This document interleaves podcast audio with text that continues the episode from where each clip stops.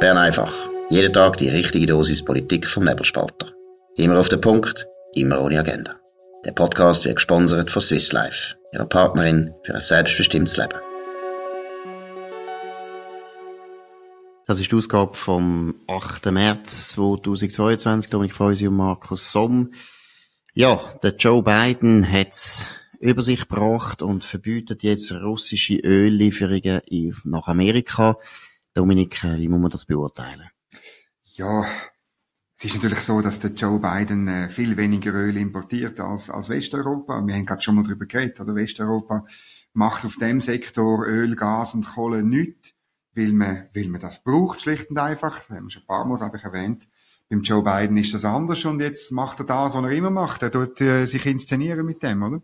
Es sind drei Prozent, oder? Drei Prozent von der ganzen Ölimport, die Amerika macht, sind von Russland. Ist natürlich wahnsinnig wenig. Der wichtigste Importeur oder besser gesagt Exporteur für Amerika ist Kanada mit 61 Prozent, Mexiko mit 10 Prozent. Ist schon ganz eine andere Situation. Man merkt, Amerika ist weit weg von Europa. Die westliche Hemisphäre kann sich eigentlich selber versorgen mit Öl. Die brauchen uns gar nicht und brauchen die Russen nicht. Von dem her ist es ein bisschen billig. Weil der Joe Biden könnte ja durchaus Druck ausüben auf die Deutschen, könnte die Deutschen sagen, jetzt müssen wir wirklich etwas machen, das macht er nicht, da getraut er sich nicht. Und Olaf Scholz hat ja gerade gestern per Pressemitteilung mitteilen lassen, dass äh, Deutschland nicht darauf verzichten kann, dass man auf keinen Fall das können machen Die Energieversorgung von Europa wäre sonst gefördert.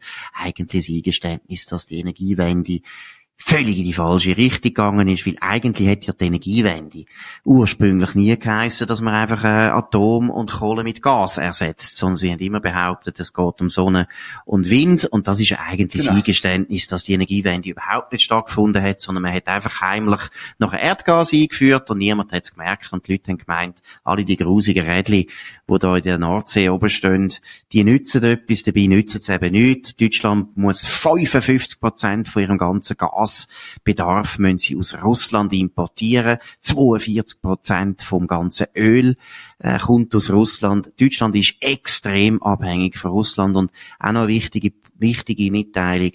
Das ist eigentlich schon recht lange so. Das hat in den 70er Jahren angefangen. Das ist eigentlich ein bisschen eine Frucht von der Ostpolitik von Willy Brandt eigentlich eine sehr dumme Politik. Man hat Deutschland, also Bundesrepublik damals, einfach abhängig gemacht von den Russen in der Hoffnung, dass die Russen dann ein bisschen netter sind. Ja, interessant ist beim Gas mindestens, oder? Dort könnte man das auch ändern, wenn man würde Fracking machen. Also der Michael Schellenberger, das ist ein äh, Publizist, ein Naturwissenschaftler, ähm, hat heute Zahlen publiziert ähm, von der amerikanischen Regierung, wo Schätzungen sind, wie viel Shale Gas dass man in Europa eben würde finden und das würde lange. Also man, man müsste einfach Fracking machen, wie man es in den USA ja auch gemacht hat, mit großem Erfolg. Genau, also am Schluss ist eben die Ökologie für die Europäer und die angeblichen Gefahren, die aus dem Fracking äh, entstehen, viel, viel wichtiger als was in der Ukraine passiert. So hart muss man das eigentlich sagen wenn die Ukraine jetzt von den Russen erobert werden und sehr viele Leute sterben müssen wegen dem, das ist den Europäern dann gleich weniger wichtig, als ihre ökologische reine Weste zu behalten. Ja, aber das ist also ich weiß gar nicht, äh, Fracking macht man in Kanada, in den USA großflächig und ich weiß nicht, es wäre mir nicht bekannt, dass da ganze Landstriche dann irgendwie zu Wüste oder, oder was auch immer geworden sind. Äh, Fracking ist ein Eingriff, aber wir, wir leisten uns so eine Haltung, dass irgendwie alles, was wir irgendwie eingreifen in die Natur, ist irgendwie böse, oder? Also wir haben kein, wir haben kein Verständnis mehr dafür, dass man natürlich, der Mensch, wenn er etwas züchten will, wenn er etwas holen will, dann muss er in die Natur eingreifen. Das ist ganz normal, etwas Natürliches sozusagen. Absolut, aber es ist eben auch auffällig, oder? Die Agenda wo die Leute haben, ist eigentlich immer gleich. Es geht darum, fossile Brennstoffe zu bekämpfen. Und zwar ist das jetzt äh, in Amerika seit den 60er, 70er Jahren der Fall. Und interessanterweise ist es ja eigentlich immer darum gegangen, vor allem die Ölproduktion in Amerika zu bekämpfen und nicht in Russland oder in, genau. oder in Saudi-Arabien, da haben sie sich ja nicht so daran gestört. Also alles da, wo uns abhängig gemacht hat von Gebieten, wo eigentlich sehr instabil sind, uns auch viel Probleme gebracht haben, das haben sie gut gefunden. Einfach um Produktion in Europa und im, im, in Amerika zu verhindern. Fracking ist auch noch interessant, oder? Die, das Problem ist, also man kann es schon, man kann es natürlich wie alles, wie du richtig sagst, alles, wo man in die Natur eingreift, kann man schlecht machen, so dass es wirklich ökologische Schäden mhm. gibt, kann man machen. Aber wenn man Fracking richtig macht und das gut äh, kontrolliert und so weiter, ist es kein Problem für die Natur. Und was auch noch interessant ist, im Bergbau hat man eigentlich Fracking schon in den 50er Jahren gebraucht, aber eben nicht für Ölförderung. Und erst, wo es um Öl und Gas gegangen ist, haben plötzlich die Ökologen gefunden, das ist jetzt das Problem. Also auch dort eine gewisse Heuchelei. Ja, und jetzt muss ich noch ein bisschen berichten aus Bern, was heute gelaufen ist. Also wir haben eine gute Nachricht und zwei ein bisschen andere, nämlich der Nationalrat, äh, der Ständerat hat äh, ein Kompromissangebot vom Nationalrat angenommen in Sachen Gentech-Moratorium. Man zwingt jetzt den Bundesrat bis Mitte 24, das ist einfach viel zu lang, Zulassungsregeln zu erlassen für die speziellen Genomeditierungstechnologien. Das ist nicht das klassische Gentech oder Genmanipulation, wie man es geframed hat, sondern das sind die ganz spannenden Möglichkeiten, dass du gewisse Sequenzen einfach editierst. Das ist eine gute Nachricht, weil zum ersten Mal das äh, vermaledeite Gentech-Moratorium ein bisschen aufgeweicht wird. Ja, das, wir, das finden wir sicher gut. Dann hat man bei der Lex Booking hat man beschlossen, mit Hilfe auch von der SVP, wo die Booking, die Buchungsplattform zwingt, ähm, ihre Verträge zu ändern, ist ein Eingriff in die Wirtschaftsfreiheit, den ich nicht ganz verstehe. Und man hat das ins Bundesgesetz über den unlauteren Wettbewerb geschrieben. Das ist so ein eigentlich kurzes Gesetz, wo aber ganz viel Buchstaben hat, wenig Artikel und ganz viel Buchstaben, weil man einfach alles, was irgendwie nicht, irgendwie ein bisschen beim Kassensturz kommt und irgendwie so, tut man dann dort in einen Buchstaben rein, ähm, das wird immer schlimmer. Und dann äh, eine, eine ganz große Geschichte müssen wir noch erwähnen. Der Nationalrat prüft oder zwingt den Bundesrat einen Bericht zu schreiben, nämlich den Beitritt zum EWR erneut zu prüfen. 30 Jahre nach der Abstimmung. Wahnsinn, hä? Also ich finde, man sollte ja den Beitritt von Vorarlberg, über das haben wir nicht abgestimmt, aber 1919 hat Vorarlberg selber darüber abgestimmt. Ich finde, das sollte man jetzt wieder prüfen. Ich finde, man sollte sowieso alles immer wieder prüfen. Ich meine, es ist ja absurd. Wir haben so viele Europaberichte verfasst. Es gibt so viele EWR-Berichte. Ich meine, wir können sie alle gar nicht mehr lesen. Wir sind alle vorher tot, bis wir die gelesen haben. Das ist einfach nichts anderes als Beschäftigungstherapie für Beamte. Ja. Und natürlich, nein, ich meine, es ist klar, die politische Absicht ist natürlich, ja, ja, dass man den EWR wieder bringen will, aber da muss ich einfach sagen, die Leute, die das Gefühl haben, das sei politisch realistisch, muss ich sagen, ja, mhm. Könnt ihr mal ein Buch lesen? Es ist aber Oder, realistischer als das Rahmenabkommen, Markus. Glaube ich nicht. Glaube ich nicht. Das dunkelt mich, das dunkelt mich ab. Das ist nur wegen dem Wort, weißt du? EWR, du müsstest es neu framen. Das kann man ja dann, Markus, das kann man ja dann. Also da mache ich mit dir jede Wette, bringst nie mehr durch, der EWR, da kannst du vergessen. Und es ist ja auch nicht besser als Rahmenabkommen, das muss man auch sagen. Es ist, ja, es ist ein bisschen besser, weil natürlich auch die, die, die EWR-Wirklichkeit, weil wie, wie dort Abläufe sind, die sind natürlich schon eigentlich dem, was man im Rahmenabkommen vorgesehen hat, überlegen, oder? Das muss man schon sehen. Aber das ist so ein bisschen cum grano salis. Ich finde es eben interessant, dass das durchkommt, weil es zeigt, dass die, wo fast verzweifelt ab dem, deren Ablehnung vom Rahmenabkommen von beiden Seiten im Übrigen, wie man immer wieder betonen muss, ähm, dass man, dass man, dass die fast keine Auswüchse, also keine neue Idee mehr haben, oder? Dass die Idee vom Bundesrat jetzt mit jedem Vertrag einzeln da irgendetwas ähm, zu machen und die jetzt dynamisieren und zu verstetigen und für irgendetwas, das klappt ja wohl ziemlich sicher nicht und, und ist natürlich denen zu wenig, oder? Denen, denen Befürworter vom Rahmenabkommen. Und gleichzeitig können sie auch nicht eingestehen, so wie es zum Beispiel eben der Ernst Spaltensberger in dem, in dem Interview am Sonntag in der Sonntagszeitung gesagt hat, ja, Wahrscheinlich muss man es einfach auch ein bisschen aushalten, dass wir einen Moment lang nichts haben. Wahrscheinlich sind die Nachteile vom Nichts haben gar nicht so wahnsinnig schlimm. Wahrscheinlich äh, ist es halt so, dass unsere Institutionen nicht vereinbar sind mit den politischen Institutionen und, vom, und dem politischen Projekt von der EU. Weil das ist natürlich klar, das Problem löst der EWR auch nur so ein bisschen komisch und auch mit eben Übernahme von Recht und auch mit Verfahren und so. Er tut am Schluss eben so, als sei er weniger schlimm als das Rahmenabkommen. Es ist aber ähnlich, das Problem ist nicht vom Tisch. Ich glaube, der Punkt ist der, und deshalb sind sie so verzweifelt, wie du das richtig beschreibst. Es sind ja alles Ersatzhandlungen gewesen für das eigentliche Ziel da geht es wirklich um die Leute, die das immer wieder bringen, sind, die wollen eigentlich in die EU. Die wollen in die EU, die würden sehr gern beitreten. Und wenn wir denen heute anbieten, du, äh, wir machen jetzt keine Volksabstimmung, sondern wir tun jetzt einfach in die EU beitreten. Das, das ist jetzt ganz wichtig. Der Bundesrat beschließt das heute, würden alle zustimmen. Der Punkt ist wirklich, sie wollen eigentlich in die EU und sie sind ganz verzweifelt, wie sie da, wo du gesagt hast, wissen. Sie wissen ganz genau, das ist so ein extremer Schritt für die Schweiz. Das bringen wir nie beim Volk durch. Wir bringen es einfach nie beim Volk durch. Das ist unmöglich. Nicht nur die Umfragen zeigen das, sondern es zeigt eben auch, dass sie selber auch wissen, unser politisches System ist einfach nicht vereinbar mit dem politischen System, das in der EU herrscht. Das muss man die EU gar nicht kritisieren für das, sondern es Nein. geht einfach nicht. Es sind zwei verschiedene Welten. Zwei verschiedene Ansätze. Wir könnten dann in Amerika beitreten. Das geht auch nicht. Wäre weniger schlimm. Ja, nein, unseren Bundesrat mit sieben Leuten kannst du auch nicht mehr brauchen. Dann müsste man einen Governor haben in der Schweiz und so. Nein, es geht alles, es geht einfach nicht. Es gibt einen Grund, warum es die Schweiz gibt. Aber was ich auch noch sagen ich glaube auch, dass genau, was du gesagt hast wegen Waldesbergen, oder? Sie haben eine unglaubliche Panik, dass es Stillstand gibt. Und die Leute merken, du, es ist ja alles gar nicht so schlimm. Jetzt haben wir seit fünf Jahren einen mhm. vertragslosen Zustand. Wir haben gar nichts gemerkt. Im Gegenteil, unsere Arbeitslosigkeit ist immer noch tiefer als in der EU. Unser Wirtschaftswachstum ist besser als in der EU. Alle Leute wollen aus der EU einwandern in die Schweiz. Das ist ihre grösste Panik, dass sie merken, wir können den Leuten eigentlich nicht mehr verkaufen, dass wir richtig Nachteil mhm. haben. Wir haben eben nicht richtig Nachteil. Das ist eher ein Unglück. Mhm. Also, das, das gilt insbesondere für die sogenannten Erosionsthesen, oder? Befürworter sagen ja immer, die bilateralen Verträge, die ja heilig gesprochen worden sind in dem Land, oder? Dass die erodieren, wenn wir nicht irgendwie das Rahmenabkommen haben oder ein EWR haben oder sonst irgendetwas haben. Wir müssen jetzt dringend etwas haben, oder? Und ich bin aber überzeugt, die Erosionsthese, man hat es bei MedTech gesehen, ähm, die, die, Medtech-Branche müsste jetzt eigentlich keinen Marktzugang mehr haben, haben uns Leute gesagt, oder in Bern. Mal, sie hat noch Marktzugang so gut wie, sie, äh, so gut wie eigentlich noch nie. Natürlich, mit ein bisschen mehr administrativem Aufwand. Das ist alles, mehr, es, mehr Kosten. Mehr Kosten, oder? oder? Es ist, man darf nicht so, ja. Franken, das sind auch mehr Kosten. Natürlich. Es ist viel extremer, oder? Und, und, äh, es gibt ja, ähm, vor allem von Swissmem, wie gesagt, oder jetzt im Sommer kommt dann unsere Branche dran.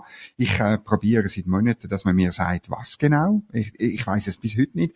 Und das ist das Problem. Die Erosionsthese, die erodiert sozusagen, wenn man es ein bisschen, ein bisschen flapsig darstellen Ich glaube auch die Vorstellung eben, dass das Stillstand ein Problem ist für unsere Integration. Das ist aus meiner Sicht auch eine Kopie aus der EU, oder? Die EU hat eben auch das Prinzip, oder? Die EU hat auch eine Panik vor dem Stillstand. Sie haben ja immer das Gefühl, sie müssen immer ein neues Projekt bringen, wieder eine neue Integration bringen. Sie müssen ständig, die EU muss sich eigentlich, das ist die Velo, Velotheorie, oder? Das, das, die, das Velo muss sich immer bewegen. Sonst geht es um, um, oder? Sonst geht um. Und das passt ja zu den Grünen Liberalen. Passt erstens zu den Grünen Liberalen, aber ist auch eines von den grossen Problemen von der EU. Die EU tut sich auch sehr viel Probleme einbrocken mit dem, dass sie eigentlich, anstatt dass sie einfach mal würden sagen, hey, komm, wir konsolidieren mal. Wir tun jetzt mal die Probleme, die wir haben, probieren zu lösen. Die Ukraine nicht mehr. Ja, sie suchen einfach immer wieder neue Probleme, damit man die alten Probleme nicht muss lösen muss. Gut. Was haben wir sonst noch, was noch wichtig ist zum Vermelden? Ja, es ist mehr ein bisschen eine People-Geschichte. Das ist mir heute Morgen aufgefallen,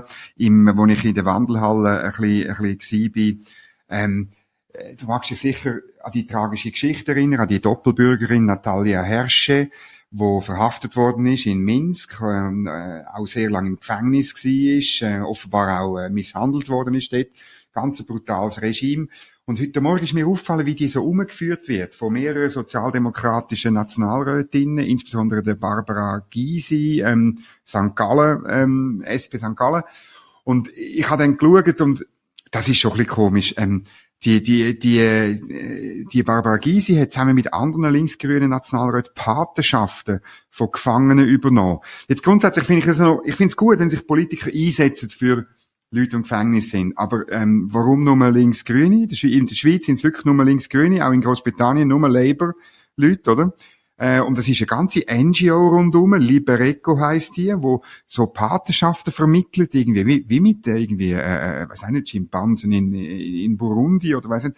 Also das ist wirklich komisch. Und dann vor allem musst dir vorstellen, man hat die Frau umgeführt und es ist immer Kameras, es hat geklickt und so durch die Wandelhalle. Etwa die hat Barbara Gysi wieder ihren Arm über ihre, über die Schulter von der Verherrscher gelegt und gefragt, geht's ihnen gut und so. Aber dann, wo es ums Interview gegangen ist, ist sie plötzlich gestresst gewesen. Also Barbara Gysi hat dann gesagt, ja, sie müssen zuerst mit mir ein Interview machen, weil ich muss abstimmen. Ich kann sagen, es ist wirklich die nächsten zehn Minuten nie eine Abstimmung gewesen. Und dann ist sie ja verschwunden und ist irgendwie wieder gekommen. Die Natalia Herrsch ist so in der Wandelhalle umgestanden. Es ist, man, man hat das Gefühl, das ist ja noch nicht lange her. Es ist, die, also sie hat auch etwas durchgemacht. Das sieht man ihre, meiner Ansicht nach immer noch an. Also so ein bisschen ein Vorführen von einer Ex-Gefangenen. Ich weiß nicht, wie es dir geht, aber das geht mir, kommt mir einfach schräg rein. Ja gut, ich habe es jetzt nicht gesehen, aber so wie es zu schildern ist, ist das schlimm. Und es ist eben vor allem auch ein bisschen schlimm, äh, ja, das ist immer so, Profilierung von gewissen Politikern geht einmal dann schon sehr weit. Also eben geht es um die Sache, geht es um die Sache, oder geht es einfach darum zu zeigen, ich bin ganz ein Guter, oder ich bin ganz ein Guter, ich tu mich einsetzen gegen das weiße Russland und gegen das schlimme Regime, wo gar kein Zweifel darüber besteht, aber ja, Peinlich, peinlich. Aber das mit dem anderen finde ich interessant. Ich habe dann gesehen, die Liste, die du gesagt hast, das sind ja, in Deutschland ist es ein bisschen anders. Dort hat es ein paar CDU-Abgeordnete, die das machen. Ich weiss nicht, woran das liegt. Also, warum das in der Schweiz, dass es so eine, eine Hochburg ist anscheinend für den Linken. Und was mich auch interessiert, ist natürlich, müssen wir mal wirklich recherchieren, was ist jetzt der Erfolg von dem, oder? Hat man da wirklich, hat man da wirklich Ergebnis? Oder ist das einfach eben auch ein bisschen etwas, wo einfach Virtue Signaling ist, wie das die Amerikaner sagen, wo es einfach darum geht, zu zeigen, wir sind die Guten und es gibt die Bösen. Ja, es kann beides sein. Oder ich, ich glaube wirklich, oder bei, bei so humanitären Krisen, wie wir es jetzt erleben, das lädt natürlich direkt dazu ein, oder äh, zum, zum da der Gute, zum der Gute spielen und, und zum irgendwie ja, etwas, etwas vorschlagen, etwas machen. Das erlebt man jetzt in Bern eigentlich die ganze Zeit, oder? Dass Politiker irgendwie auch Vorschläge machen, was jetzt genau die Ukraine müsste jetzt machen, oder?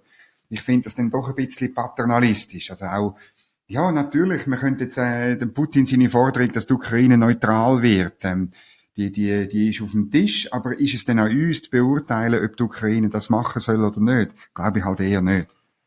Ja gut, das ist, ich finde vor allem, wenn der Krieg läuft, geht das ja. nicht, oder? Es wäre etwas anderes gewesen. Man hätte vorher angefangen, über das reden, aber vielleicht hätte man vor fünf Jahren müssen über das anfangen reden. Und jetzt, wo der Putin im Prinzip einem der Revolver an die Schleife äh, haltet, ist es natürlich schon sehr, sehr schwierig, da nachzugehen und zu sagen, ja, ja, ist gut, okay, du hast jetzt das erste Mal müssen Tausende von Leuten umbringen, jetzt gehen wir dir nach. Das geht nicht, das ist unmöglich. Also, finde, kommt nicht in Frage. Natürlich gibt's, gibt's die Phänomene, oder? Ich meine, zum Beispiel Finnland ist ein gutes, gutes Thema. Finnland ist eigentlich klar gewesen, nach dem Zweiten Weltkrieg, obwohl sie den Krieg gewonnen haben gegen die Sowjetunion, ja. hat Finnland im Prinzip implizit, das hat niemand aufgeschrieben, aber es ist klar gewesen, der Russen zugesichert, wir bleiben neutral. Wir werden nie zu der NATO gehen. Und dann ist okay gewesen. Und dann haben das können die Russen akzeptieren. Und sicher hat man äh, im Verhältnis zu Russland, was die Gebiete, die ehemaligen Gebiete vom, vom, von der Sowjetunion betrifft, hat man schon nicht sehr viel Fantasie entwickelt, oder? Hätte man schon ein bisschen können noch andere Lösungen finden, wo denn der Putin nicht kann als Vorwand brauchen, um, um sein Reich wieder zu erstellen. Die Frage ist eben immer ein bisschen das, deshalb habe ich es auch so gesagt. Ja, wenn jetzt die Ukraine neutral wäre, hätte der Putin das akzeptiert, hätte der Putin, jetzt ist es leicht für den Putin zu sagen, ja, ich will gern Neutralität und so weiter. Ja, hätte er ja früher auch anders können machen, hätte er ja nicht müssen Kinder und Frauen umbringen, ist nicht so glaubwürdig. Das Entscheidende ist ja, dass die Neutralität bewaffnet ist und vielleicht zum Abschluss nur eine kleine, wenn du von Finnland redest, oder eine kleine Anekdote. Ich habe, wir haben alle Kontakt gehabt zu Bern mit einer Studentenverbindung von Finnen, die in Uppsala in Schweden studieren. Und die sind gekommen auf Bern und einerseits haben die dich gesoffen wie die Löcher, weil es einfach der Schnaps und das Bier irgendwie nur halb so teuer war wie in Finnland. Aber da hat mir einer erzählt, weißt du, was die Prüfung war, wenn du finnischer Offizier geworden bist? Dann hast du durch den Schnee auf russisches Gebiet überkriechen und heil wieder zurückkommen. Das hast du, und die, und, und, das hast du das gespürt, auch wenn du mit denen geredet hast, oder wie für die ihre bewaffnete Neutralität, ähnlich wie für die Schweiz, da sind sie uns näher gewesen. Nicht wie die Österreicher, weißt du, das alles ein bisschen egal war. Es ist für sie wahnsinnig wichtig gewesen. Aus, natürlich aus deren Erfahrung vom finnischen Winterkrieg. Das hat mich wahnsinnig beeindruckt. Ja, und eben, muss ich immer wieder betonen, die haben gewonnen die haben sich können verteidigen gegenüber der Sowjetunion. Das war natürlich eine riesen Leistung gewesen und das gibt dann auch ein anderes Selbstbewusstsein als eben in der Ukraine, ein Land, wo seit 150 Jahren von den Russen eigentlich misshandelt worden ist, immer wieder massakriert, immer wieder äh, schlecht behandelt worden ist. Ausgehungert. Ukrainisch ausgehungert worden. Ich meine, in der grossen Hungersnot, ja. wobei Not ist eben nicht richtig, sondern es ist herbeigeführt worden, sind etwa vier bis fünf Millionen Ukrainer verhungert. Das hat der Stalin äh, verbrochen. Also das Verhältnis von der Ukrainer zu den Russen ist sicher nicht so gut, wie es äh, Wladimir Putin sieht. Das ist jetzt Bern einfach gewesen, heute am 8. März 2022. Dominik Freusi und Markus Somm. Danke für eure Aufmerksamkeit. Könnt uns abonnieren auf nebelspalter.ch, Apple Podcasts oder Spotify. Könnt uns vor allem weiterempfehlen, kritisieren, tadeln, loben und so weiter. Wir hören uns morgen wieder zur gleichen Zeit auf dem gleichen Kanal. Danke vielmals und schönen Abend. Das war Bern einfach, immer auf den Punkt, immer ohne Agenda. Gesponsert von Swiss Life, ihrer Partnerin für ein selbstbestimmtes Leben.